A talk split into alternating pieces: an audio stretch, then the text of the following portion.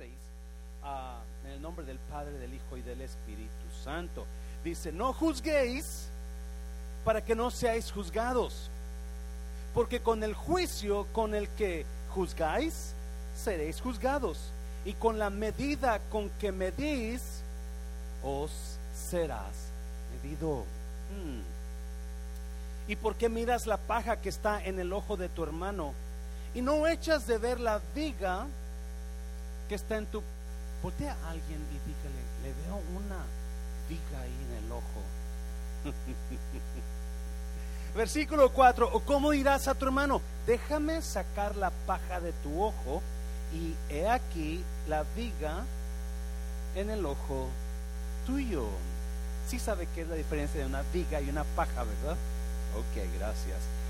Hipócrita, saca primero la viga de tu propio ojo y entonces verás bien para sacar la paja del ojo de tu hermano. Wow, qué sabio, ¿no? Versículo 6.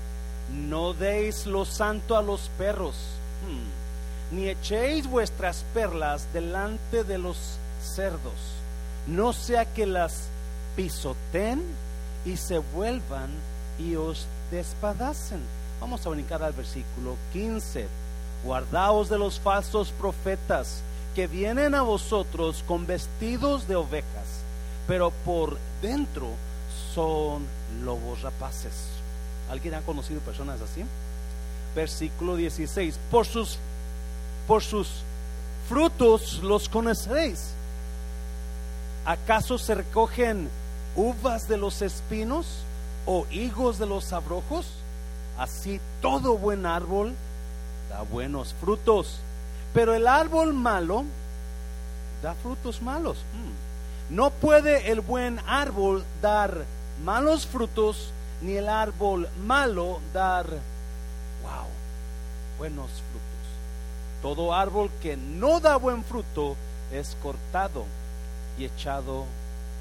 Mm, está dando fruto, está dando buen fruto en esta tarde. Así que por sus frutos los conoceréis. Padre, bendigo tu palabra. Espíritu Santo, toma estos minutos que nos quedan y ministranos, Jesús, en las necesidades que estamos pasando. En el nombre de Jesús. Amén. Bueno, puede tomar su lugar. Ah, sentí en mi corazón a traer una pequeña serie, son, imagino que son como tres, tres semanas nada más, a dos o tres semanas, sobre el juzgar a los demás. ¿Yes? El juzgar a los demás. Capítulo 7 de Mateo. You know, Jesús está diciendo, no juzguéis para que no seas juzgado. Porque con la misma medida que usted y yo juzgamos, así vamos a, a ser juzgados. Hace un tiempo atrás, hace varios años atrás, les he contado esta historia muchas veces, pero se la voy a contar a ver si sale mejor la ilustración otra vez. estuve, tenía veintitantos años y decidí tomar, uh, decidí meterme a la escuela, aparte de inglés que estaba tomando, decidí tomar ah, electrónicos. Y el primer día de clases llegué tarde, como 10 minutos tarde, ya estaban todos ahí. El maestro ya había acomodado a todos, eran puros hombres, a todos los hombres junto con alguien más, estaban en parejas. Y como yo llegué al último, yo no tenía pareja. Todo siempre me sigue lo mismo, me quedé sin, alguien más, sin compañero. Y uh, so, no hubo problema. El maestro nos dijo, en, de aquí a tantas semanas, no recuerdo si tres o cuatro semanas, vamos a tener nuestro primer examen. So, asegúrese que toma notas, asegúrese que estudia para que pase el examen. Bueno, todos los días que llegábamos, el maestro tomaba la, en la escuela, tomaba lista y, todos estábamos ahí, y siempre que tomaba lista, siempre mencionaba a alguien más que nunca estaba. So, pasaron la primera semana, la segunda semana y por fin llegó el día del examen. Ah, el, el día del examen igual yo llegué tarde otra vez, tipo mexicano, ¿verdad? Estoy trabajando en eso y creo que he hecho buenos, buenos, este, bueno, estoy haciendo mejoría. Amén, iglesia. Ah, cuando llego el día del examen, está un muchacho junto al asiento donde yo me sentaba. Pues era mi asiento, so me senté y me quedé así y el muchacho así. Como yo soy muy huraño, yo no soy muy amigable, si no lo conozco, hola. Y es todo. Y él, hola. Y comenzamos el estudio, pero comenzamos la clase, pero nomás el maestro nos dio la introducción y enseguida dijo, ahora sí, va a comenzar la, el examen. So, usted y su pareja trabajen juntos para que se ayuden. Y enseguida, cuando yo veo al muchacho, chaparrito, prieto, greñudo, yo veo y dije, este chavo, ¿a qué vino ahora? En mi mente, ¿para qué vino? Porque era el muchacho que no había llegado todas las semanas, que siempre... So, yo en mi mente dije, este chavo, ¿para qué vino ahora? Día del examen, ¿está tonto o qué? So, yo me quito de mi lugar y me voy con unos amigos que yo tenía. Yo lo dejé, porque este chavo no sabe nada. ¿En qué me va a ayudar? Era, había un amigo mío que iba a la misma iglesia donde yo estaba yendo, Mike, y él, tenía de amigo a un chinito. Dije, chinos son inteligentes, yo voy a pasar el examen con él. So, me, me siento con ellos y comenzamos con los problemas con el primer problema y estamos batallando ahí con el primer problema. Por fin terminamos el primer problema, eran como 20, 20 preguntas. Y luego vamos a la segunda pregunta y estamos debatiendo la segunda pregunta cuando llega el muchacho que estaba allá y me toca en el, en el hombro. Y me dice, y yo volteo molesto porque yo estoy enfocado en el examen. Yo volteo y le digo, ¿sí? Dijo, ¿ya terminaste? Y yo casi le golpeo, ¿no? Estás tonto, mira, apenas el segundo problema y no sé qué es. Pues, yo le dije, no, ¿cómo crees? Yo, pues estamos comenzando. Dijo, yo terminé. Y, enseguida yo dije, qué mentiroso, pues pobrecito de ti, ¿no? Pensé en mi mente. Y, um, y le dije, ¿cómo, ¿cómo vas a terminar si apenas, ni has estado en la clase? Dijo, oh, no. Dijo, es que yo soy maestro en México y cuando yo me pero no puedo um, no puedo trabajar mi maestría aquí en Estados Unidos a menos que tenga un diploma de aquí. So, yo hablé con el instructor y le dije mi problema y dijo, no te preocupes, tú no tienes que venir a las clases, tú nomás ven a hacer los exámenes y te doy tu diploma. Y yo dije, ¿qué soda quieres? Me lo hice mi mejor amigo, pero qué gacho, perdón la palabra, del pastor, ¿sí o no? Que yo juzgué a ese muchacho mal. ¿Lo juzgué mal? Porque obviamente lo juzgué basado en lo que yo sabía de él, pero no sabía lo más profundo. Él ya había hablado con el maestro, el maestro estaba completamente, ya tenían un, un, una, un, un agreement, they had an agreement, so they were ready to go. I was wrong, yo estaba mal, yo estaba mal por juzgarlo mal. Y quiero hablar un poquito sobre el juzgar a los demás. Now, Jesús aquí habla en el versículo 1 y dice, no juzguéis para que no seáis juzgados. ¿Cuántos han escuchado estas palabras? Me estás juzgando, ¿verdad? Alguien me ha dicho, ¿por qué me juzgas? ¿Quién eres tú para juzgarme? ¿Alguien? ¿Ya? ¿Quién eres tú para juzgarme? So, aparentemente, esto es lo único que está enseñando Jesús. No juzguéis para que no seáis juzgados. Pero si usted y yo vamos al contexto, si usted y yo vamos a lo que dice el resto del capítulo y a lo que dice el resto de la Biblia, déjeme decirle, usted y yo vamos a juzgar el mundo. ¿Yes? La Biblia enseña que usted y yo vamos a juzgar a los ángeles. Pablo le escribe a los corintios cuando hay problemitas entre ellos y nadie se atreve a hacer, a hacer un juicio real. Y Pablo le dice, ¿que no hay alguien entre ustedes que sean sabios para que juzguen estas cosas? Mm. So, ¿somos llamados a juzgar a los demás? ¿Sí o no? ¿Somos llamados a hacer juicio con los demás? ¿Sí o no? So Jesús dice, versículo dice que no, no juzguéis para que no seas juzgados. Pero en el versículo 6, si lo pones ahí, Raúl, versículo 6 dice, no les des las perlas. Y menciona dos tipos de animales, perros y puercos. El puerco, todos sabemos que en la Biblia era un animal que inmundo. O sea, era intocable, era, no podías, el, judío no podía tocar al puerco, no podía tener nada con el puerco, no tenía, podía tener puercos en su casa. Los perros en aquel entonces, ahorita los perros son los, son los favoritos de todo el mundo. ¿Yes? Claudia le da al perro mejor comida que a Felipe. No le digan esto a Felipe, por favor. Lo trata mejor que a Felipe. Porque quiere ese perro y ese perro I mean, I love that dog too. Yo también lo quiero mucho, pero a veces me saca la... El perro en el tiempo de la Biblia era un animal que no se le podía... Era un animal simbólicamente hablando inmoral. Era lo peor. Los perros en aquel tiempo no eran mascotas. Los perros andaban en las calles en, manadas comiendo lo que era y mordiendo los más perros y, y, nadie tenía perros en sus casas. So, un perro era de lo peor. So, Jesús dice, no le des vuestras perlas a los perros, a los puercos. Porque tienes, cuando, no está hablando de perros, está hablando de personas. ¿Qué simbolizan los perros y los puercos? Personas que no quieren nada con Cristo personas que rechazan el Evangelio. Y, Jesús usa ese símbolo de perros y puercos para personas que rechazan el Evangelio. So, si usted está, si usted está tomando esto, y no Jesús dice, cuando veas a alguien y le hables de Cristo, tú tienes que hacer juicio, tú tienes que juzgar si esa persona es digna de darle las perlas. ¿Y es iglesia? Tienes que juzgar si esa persona es digna de darle eso, la palabra de Dios. Y luego en el versículo 15, versículo 15, si lo pones por favor, versículo 15, dice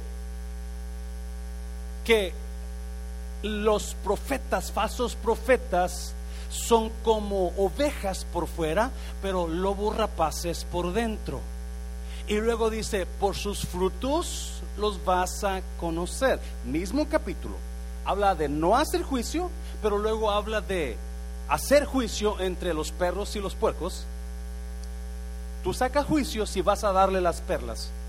Y luego dice, habla de hacer juicio entre los profetas verdaderos y los profetas falsos. Tienes que juzgar si esa persona es falsa o tienes que juzgar si esa persona es verdadera. Versículo 16, por sus frutos los conoceréis. ¿Acaso se recogen uvas de los espinos o higos de los abrojos? 17.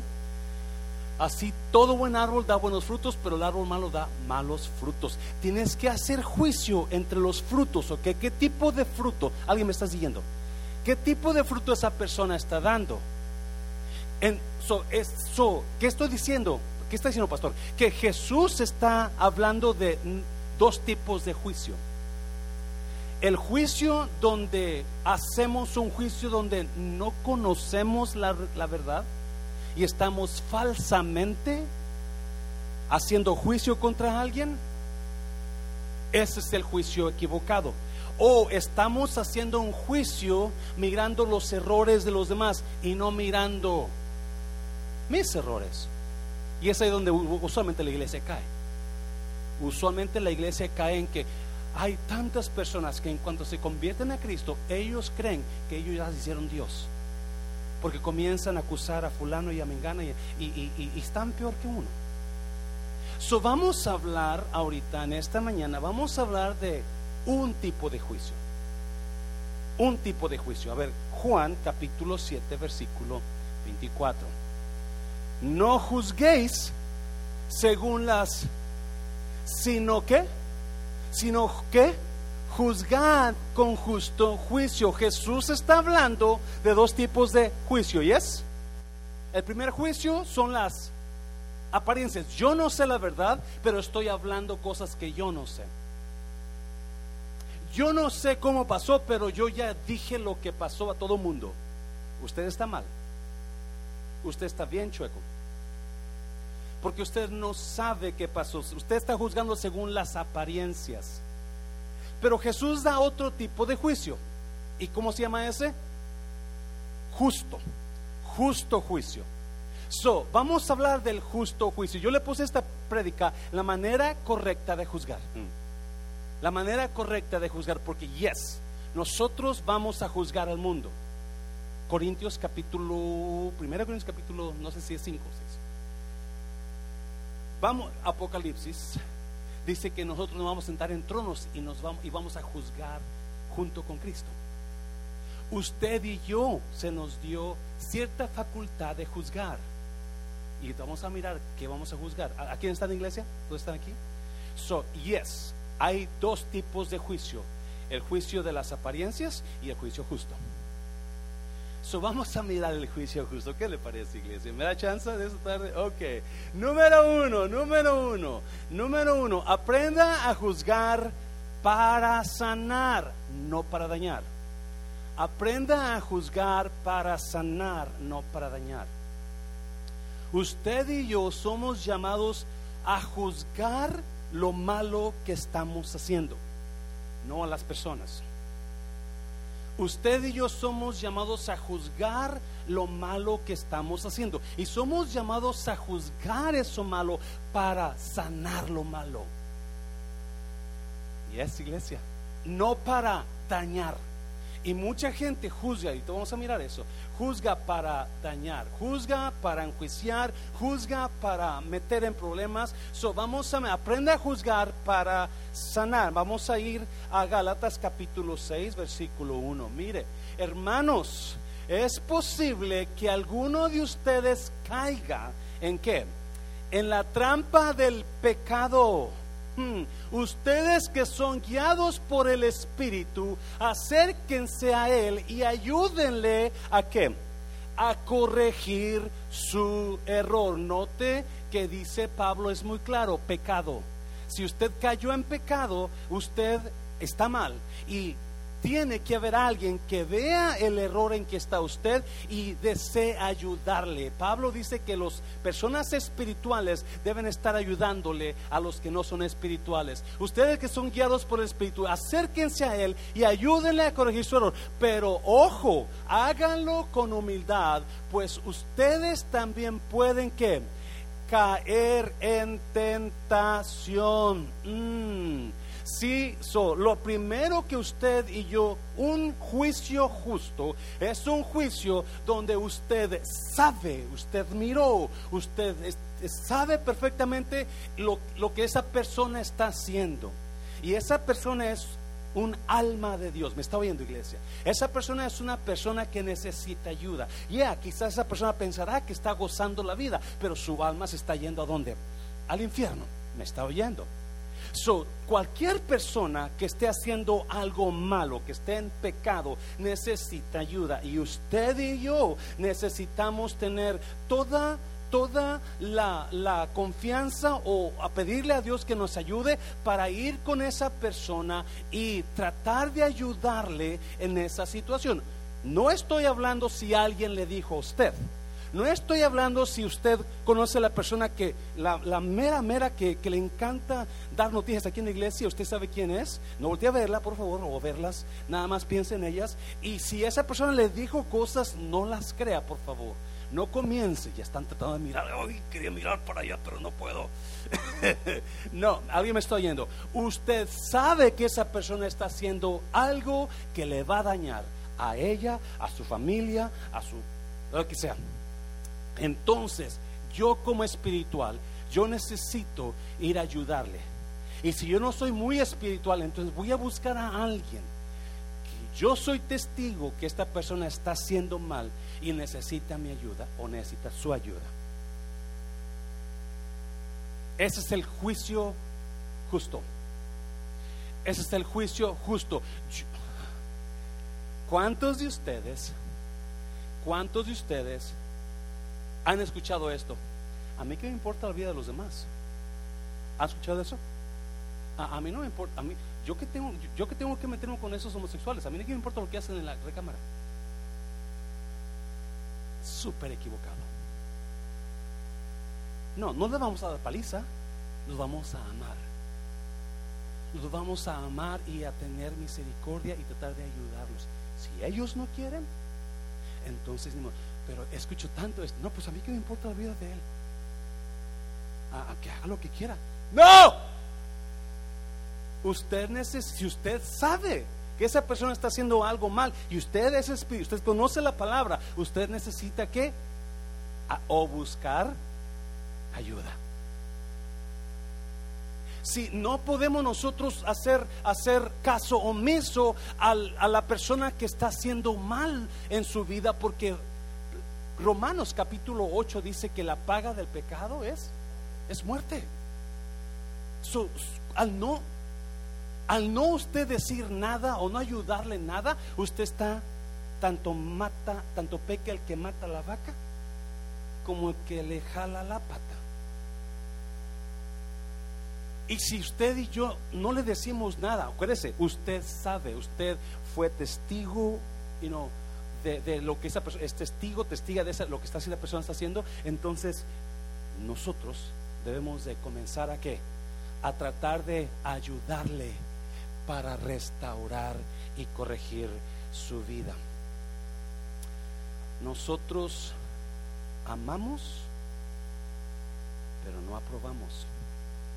Nosotros amamos, pero no aprobamos. Acuérdese, iglesia podemos aceptar, podemos venir y amar a cualquier persona, pero no aprobar lo que ellos hacen. Al contrario, tenemos que ayudarles a ver que lo que están haciendo es malo para sus vidas, para sus vidas. Ayudarles a que paren de hacer eso. Si esa persona ya no quiere parar, entonces usted ya, Ezequiel dice, tu sangre ya no está en tu cabeza.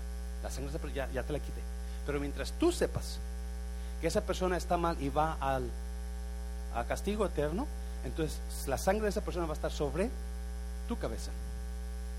So, la diferencia entre juicio injusto y juicio justo es mucho. ¿Me está oyendo, iglesia? Dáselo fuerte al Señor porque están mirando de medio raro. Número dos, número dos. Ah, una vez, antes de ir a una vez vino una mujer, la trajeron unos, capítulo 8 de Juan, habla de una mujer que vino la trajeron porque la encontraron en adulterio, ¿alguien se acuerda? En el acto mismo, so estaban las personas, la encontraron ahí. Hay mucho que hablar de eso, pero cuando la acusaron los hombres que traen las piedras, que le dijo, dinos qué hacemos con esta mujer, eh, Jesús le dijo, el que de ustedes nunca haya pecado, tire la primera piedra, ¿se acuerdan? ¿Y qué pasó con los hombres? Comenzaron a irse, porque todo mundo tiene esqueletos en su closet. Yes. Todo mundo. Yes, también usted. También usted. Que cree que no. Tiene esqueletos en su closet. Por eso se fueron todos, porque no pudieron soportar su conciencia. So, cuando Jesús mira a la mujer y le dice, ¿dónde están los que te acusaban? ¿Ninguno te condenó? Dijo, no, nadie me condenó. ¿Y qué dijo él? Ni yo te condeno. En la versión Palabra de Dios para todo dice, vete, pero desde hoy ya no lo hagas. Alguien me está oyendo. Es más, pon capítulo 8 de Juan, mi hijo, por favor, el último versículo, el último versículo, si lo vas para atrás. Ella dijo, nadie, Señor. Jesús le dijo, tampoco yo te condeno. Vete y de ahora en adelante no peques más. La amó, pero no aprobó lo que ella estaba haciendo.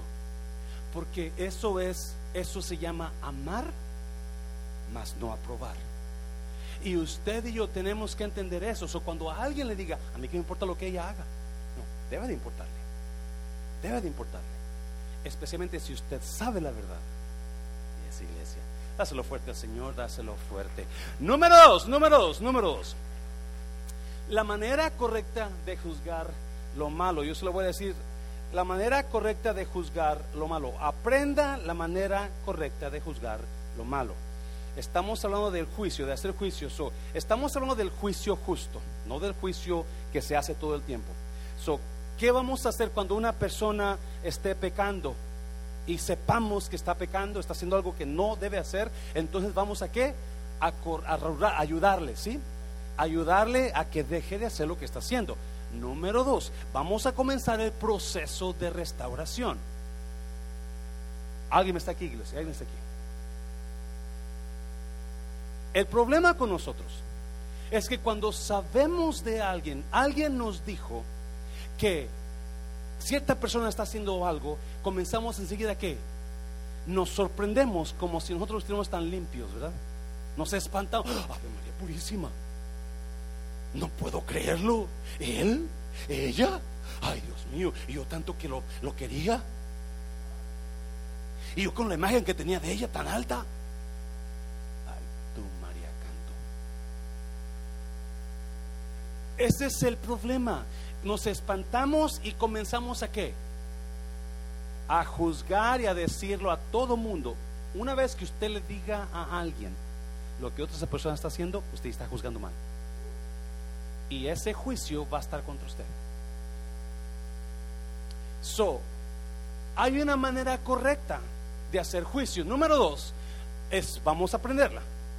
Vamos a aprenderla. Vamos para el versículo, por favor.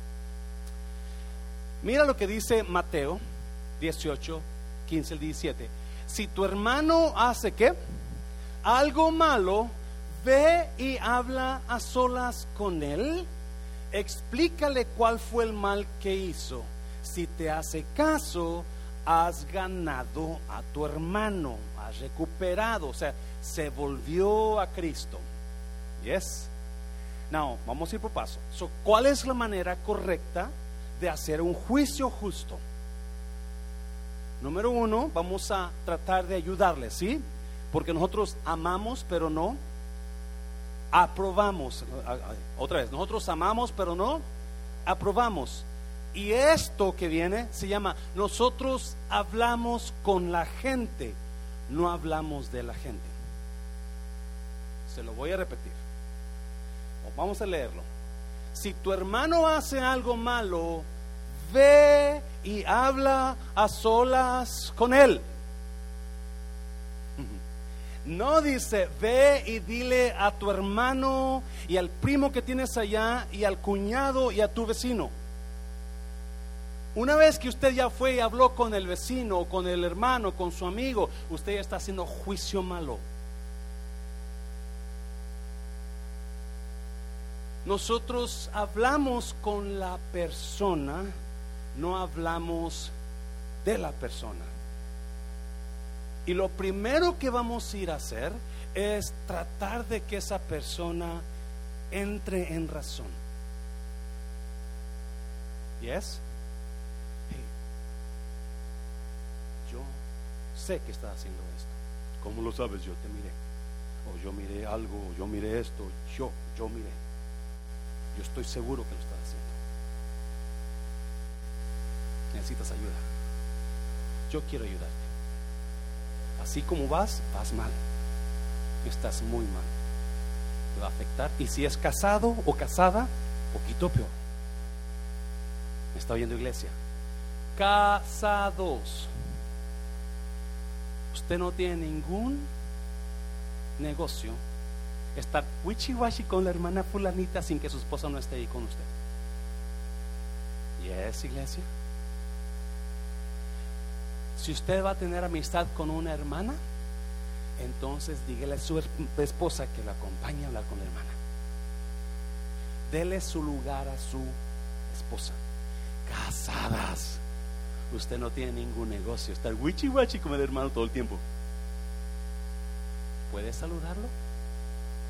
Por favor, no beso. Porque si yo tengo a mi esposa y yo veo que está, hola hermanita, yo le voy a dar unos buenos. Yes. Yeah. Esa mujer, si es mi esposa, es mía. Y nadie me la toca. Ya sabe por qué no se ha casado su. Ok. No, por favor, ¿por qué digo esto? Ay, pastor, qué, qué anticuado, qué, qué gacho. Perdón, ¿es gacho? ¿Es gacho? Escuche bien, ¿por qué digo esto? Porque la razón número una, la razón número una de infidelidad es cuando una persona casada, especialmente que tiene problemas con su pareja en la casa, donde su pareja y ella, y ella siempre están gritando, enojando, desgreñando, cada persona tiene un banco emocional aquí. cada uno de nosotros tenemos un banco de amor aquí. Y en ese banco de amor, así como cuando usted le deposita en el ATM, Tim le depositó y ya subió la cuenta, también cuando le quita, baja la cuenta. Y cada grito que usted le hace a su pareja, usted le quitó y la cuenta bajó. Y el otro grito le quitó, la cuenta bajó.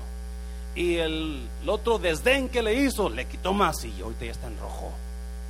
Ah, pero el hermanito o la hermanita del trabajo, de la oficina, de la iglesia. Ay, qué bien se ve, hermano, qué chulo, qué guapa. Oh my God. Y ya le depositó, y ahí va la cuenta. Y al otro servicio, hermana, qué bien se ve. Wow, mira. Ya para arriba, ya. Pero su cuenta de usted está acá y la de la, la de la esposo o la esposa acá. Y eso es una de las razones número uno, principales, de infidelidad. estoy tratando de... ¿Cuándo saben que su pastor le ama? Yes. ¿Cuántos ya están enojados? So, si tu hermano hace algo malo, ve y habla a solas con él. Explícale cuál fue el mal que hizo. Si te hace caso, has recuperado a tu hermano. A solas. Nosotros hablamos con la persona, no hablamos de la persona. Muy diferente. Y créame, si la persona es honesta y si la persona sabe, wow, you know, I'm sorry, yo no sabía que tú sabías, yo pensaba que... No, no, no, no se agüite, no se enoje dele gracias por decirme, ¿sabe qué? Voy a ver cómo le hago para terminar con esto. O quizás le vaya a pedir ayuda para que me ayude. Si la persona es honesta, si la persona no es honesta, se va a enojar. ¿Y usted quién es para juzgarme? Primero sáquese la viga de su ojo.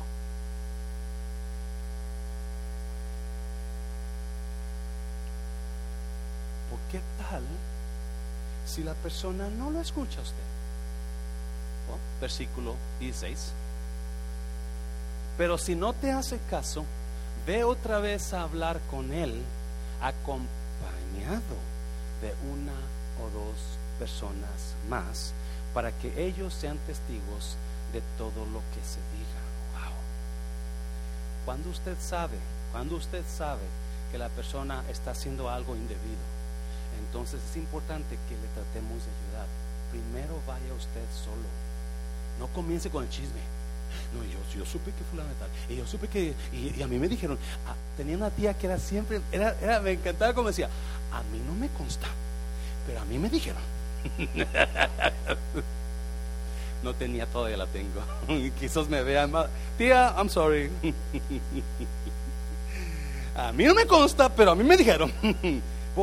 si no le consta, ¿para qué lo dice? Y es iglesia. Déjeme decirle una cosa. Déjeme decirle una cosa. Déjeme decirle una cosa. La calumnia y el chisme hacen muchísimo daño. Muchísimo daño. Especialmente cuando hay familias envueltas.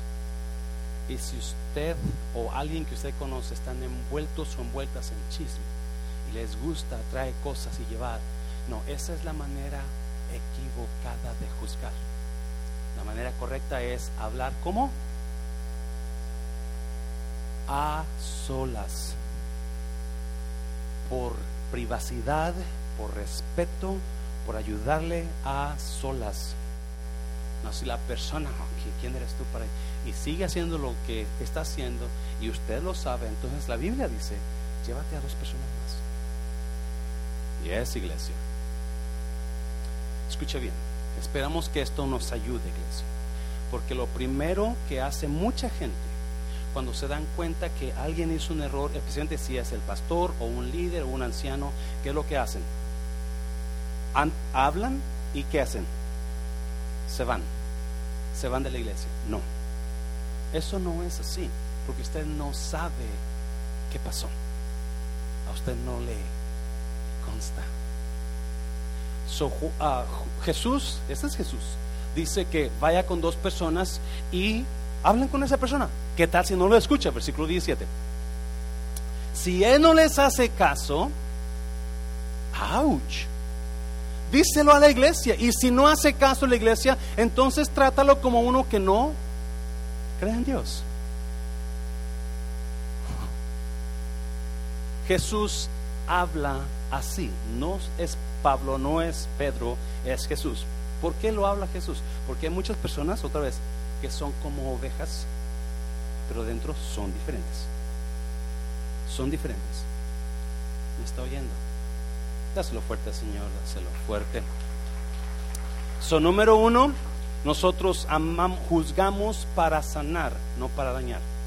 Y no juzgamos injustamente, juzgamos justamente donde tenemos que lidiar con el pecado, porque nosotros amamos, mas no aprobamos. Y nosotros no hablamos de la gente, nosotros hablamos con la gente, con la persona que está. Eso es. Si usted sabe de algo o le dijeron algo, usted no tiene nada que hablar con su primo de esa cosa. Hable con la persona. Hácelo fuerte, dáselo fuerte. Número dos, número tres. Decida todo asunto después de una investigación completa. Decida, haga una, un juicio final después de una investigación completa. Y es un, mira, no, vamos a ir para Gálatas. No, 2 Corintios, perdón, 2 Corintios 15. Mira, 2 Corintios 15. Esta será la tercera vez que los visito. Todo asunto se resolverá mediante el testimonio de qué? De dos o tres testigos. Todo asunto se resolverá mediante el testimonio de dos o tres testigos. Muy importante, cuando se haga juicio, asegúrese que haya testigos oculares que miraron. Porque si no hay testigos, muy probablemente no sabemos qué pasó realmente. Esto Pablo lo copia del Antiguo Testamento, donde Dios le dice a Moisés, nunca aceptes, nunca aceptes una acusación a menos que tengas testigos oculentes. Y el problema es que mucha gente en cuanto se dan cuenta de algo, especialmente si es del liderazgo de la iglesia, ¿qué hacen? Comienzan a hablar, lo mandan al infierno y se van de la iglesia. Sin antes hacer una investigación. Ok, ¿quién lo miró? ¿O quién la miró? Y es iglesia.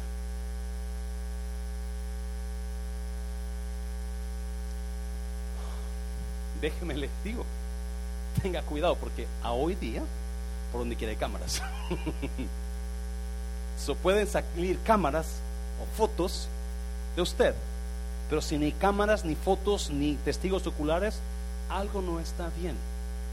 Me está oyendo iglesia. El problema, no.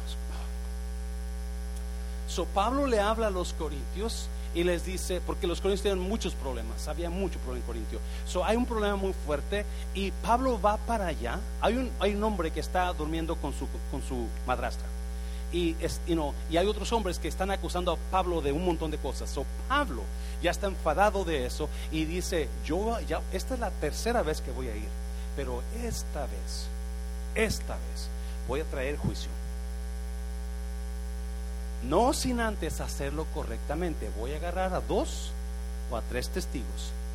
Y de acuerdo a lo que esos testigos miraron, entonces vamos a hacer una decisión. ¿Alguien me está oyendo, iglesia? Hay tanta gente que ha hecho decisiones equivocadas sin testigos o escuchar nada más un lado. Nunca, nunca. Usted puede hacer una decisión escuchando un lado. Es más, uno de mis, de mis, una de mis reglamentos que tengo como pastor. Cuando alguien me llama, ya sea hombre o mujer, y me piden una, un consejo para su matrimonio, y especialmente, especialmente cuando me dicen, me voy a divorciar, ¿usted qué me aconseja? Y yo les digo, traigan a su pareja. No, es que es esto, el otro, y no va a querer. No puedo darle un consejo si usted no me trae a su pareja. Porque necesito escuchar Mucha gente hace simplemente una decisión basada en un lado.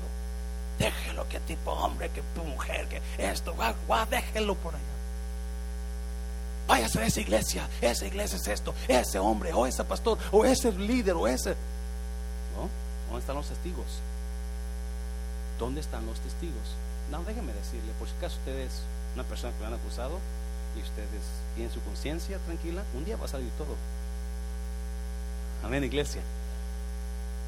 por más que usted piense que puede guardar secretos, Jesús dijo, todo lo que se haga en la oscuridad será enseñado en la azotea. Usted lo va a poder guardar un tiempo, tarde o temprano va a salir. No porque yo lo diga, Jesús lo dijo. Versículo 2, versículo 2. Cuando estuve con ustedes, por segunda vez les advertí, y ahora que estoy ausente, se lo repito, cuando vuelva a verlos, no seré indulgente con los que antes que pecaron ni con ningún otro. Pablo va a hacer juicio. Nosotros vamos a enjuiciar a los demás. Nosotros vamos a enjuiciar al mundo, vamos a ser sus jueces. Por eso, obviamente, mucha gente dice, tú quieres venir para juzgarme. Oh, no podemos juzgar si no sabemos. Y no podemos juzgar bajo la apariencia. Pero Dios nos ha llamado a juzgar lo malo. No para dañar, para ayudar. Porque lo malo que esa persona está haciendo otra vez le va a afectar a él o a ella y a toda su familia. Y iglesia. Ya termino, ya termino. Vamos para el último. Número cuatro. Establezca disciplina por un tiempo y restaure a la persona. So, número uno, si usted sabe de alguien que conoce que usted está seguro, segura que está haciendo algo malo, entonces va a tratar de ayudarle o buscar ayuda para esa persona. Debe de hablar con alguien y usted como testigo ocular, usted va a decir esto y esto está pasando. Yes. Número dos usted o la persona con la que usted busque ayuda. Deben hablar con la persona, ¿cómo? ¿Aquí en la iglesia? Una conferencia en la iglesia, a solas, yes, en respeto, en el respeto a que se... Y si usted es honesto, no se enoje. Y no vaya a hablar con los demás, usted va a hablar con la persona porque nosotros hablamos con la gente, no de la gente. Y si no lo escucha, vaya, entonces traiga más personas. Trate de ayudarlo. Y si no, al último la iglesia, y la iglesia dice, esta persona no, no es creyente. Número tres, tenga testigos. Tenga testigos y planifique, haga una investigación total. No nomás actúe por lo que alguien dijo o lo que se está diciendo. Haga una investigación total de eso y una vez que salgan los resultados, van a hacer lo que tienen que hacer. Póngale que la persona es culpable. La corremos de la iglesia y la damos de patadas. O seguimos hablando de ella. Please. Mire lo que dice Pablo. Corintios. Si alguno ha causado tristeza, 2 Corintios 2, si alguno ha causado tristeza, no me la ha causado solo a mí, hasta cierto punto y lo digo para no exagerar, se le ha causado a todos ustedes. Cuando dice tristeza es por el pecado o por lo malo que la persona estaba haciendo. Cuando una persona está haciendo algo indebido, no solamente él o ella se están afectando, afectan todo el mundo. Y la familia se afecta mucho. Por eso Cristo da pasos bien claros en cómo lidiar con ese tipo de situación. Déjeme decirle, nosotros tenemos ya esto en, los reglamentos de la iglesia. Antes no lo teníamos, no sabíamos de cómo hacer. Ahora ya lo tenemos. Tenemos un plan en caso de que, y ese es el plan. No que todo mundo se vaya porque el pastor o hermano Santana o el hermano Jorge Memo, hicieron algo indebido. No, no, no. Hay que hacer una investigación. ¿Qué fue lo que pasó? ¿Fue cierto? ¿Quién lo miró?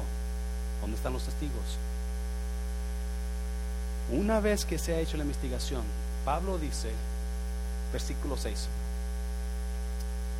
para él es suficiente que el castigo que le impuso la mayoría. Si la persona es culpable, entonces se le da un castigo, se le pone una disciplina. Y es iglesia. Se le pone una disciplina de acuerdo a la situación. Yo no sé. Hay veces en que si el pastor es pastor, de acuerdo a lo grande de la, de la situación, puede que ya lo quiten de pastorado. Pero si no es tan grave la situación, entonces le pueden dar no, seis meses de disciplina, no va a predicar, o un año, o yo no sé, o si es un líder, o si es un anciano, igual, no sabemos qué. Porque Pablo dice, es suficiente un tipo de disciplina. Versículo 7. Más bien, debieran qué? ¿Debieran qué, iglesia? Perdonarlo y qué más? Y consolarlo para que no sea consumido por la excesiva tristeza en este tiempo de presión. Personas que conocen de Cristo. Escuche bien, usted leyó Galatas 6.1, donde dice, si algún hermano ha caído en la trampa del pecado, lo leyó, ¿verdad? Si algún hermano ha caído en la trampa del pecado, tú que eres espiritual, ayúdalo, pero ojo, ayúdalo en un espíritu de humildad, no sea que tú también vayas a caer. ¿Por qué dice eso? Porque aquí el único que puede caer es el pastor. Usted y su pariente y su amigo y su amiga, todo mundo. ¿Por qué? Todos somos humanos y todos padecemos del mismo problema, pecado. El mismo problema, pecado. Unos de un tipo, otros de otro tipo, pero todo se llama pecado. Por eso Jesús dijo, no juzguéis. Quítate primero la viga para que puedas ver paja.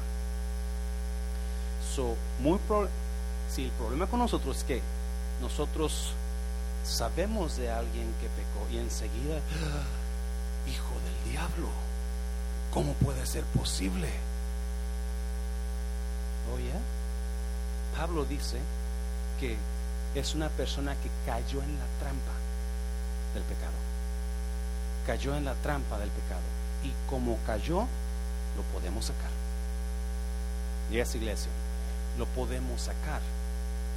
Y una vez que se le dé la disciplina correcta, entonces vamos a perdonarlo y consolarlo. En otras palabras, vamos a restaurarlo. Una vez que se le dé la disciplina correcta, entonces, ah, ¿cómo se siente? ¿Listo para seguir trabajando? ¿Listo para predicar? Ahí está el púlpito.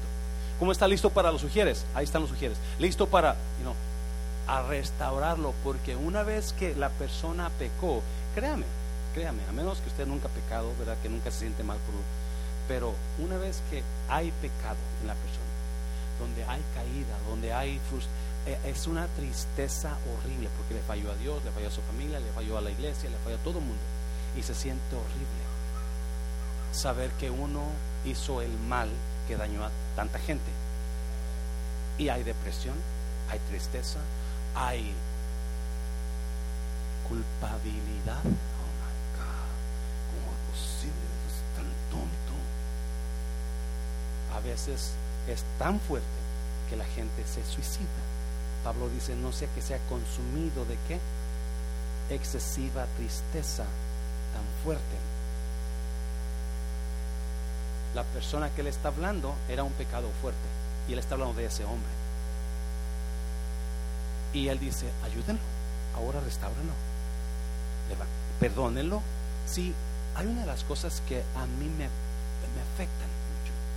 Cuando sé de alguien que no me puede perdonar por un pecado que hice antes y que todavía la traen contra mí por eso, a mí me afecta. Aunque yo sé que Dios me perdonó, pero a mí me afecta porque soy pastor. Digo, entonces, ¿de qué me sirve estar predicando?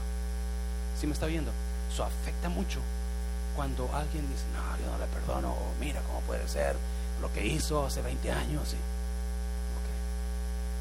Quieramos o no, afecta.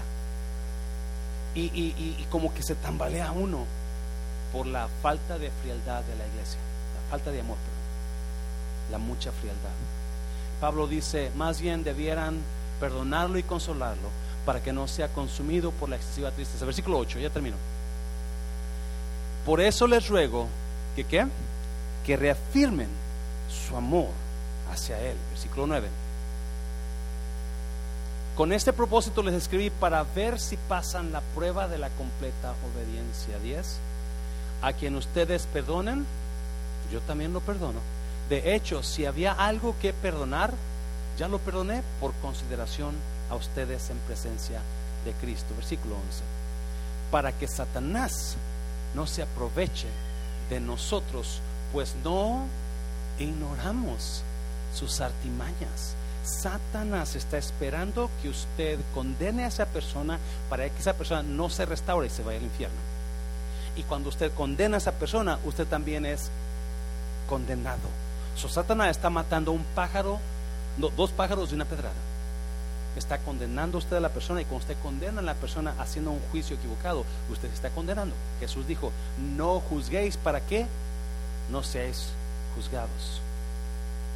Es importante que entendamos esto, porque toda persona aquí necesita una segunda oportunidad. No, si la persona, otra vez, si la persona no, ella decide no escucharte, negar todo, y así hay muchos, negar todo, no, yo no lo hice, no, no lo estoy haciendo.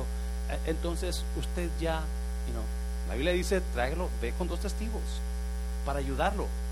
Y ya si no quiere, entonces dile al pastor, hey, fulano de tal, ah, usted que anda haciendo esto y eso, eso, ok, Dios me lo bendiga. Si la persona no quiere dejarlo su pecado, usted ya no tiene ninguna responsabilidad sobre esa persona. Dáselo fuerte, Señor, dáselo fuerte.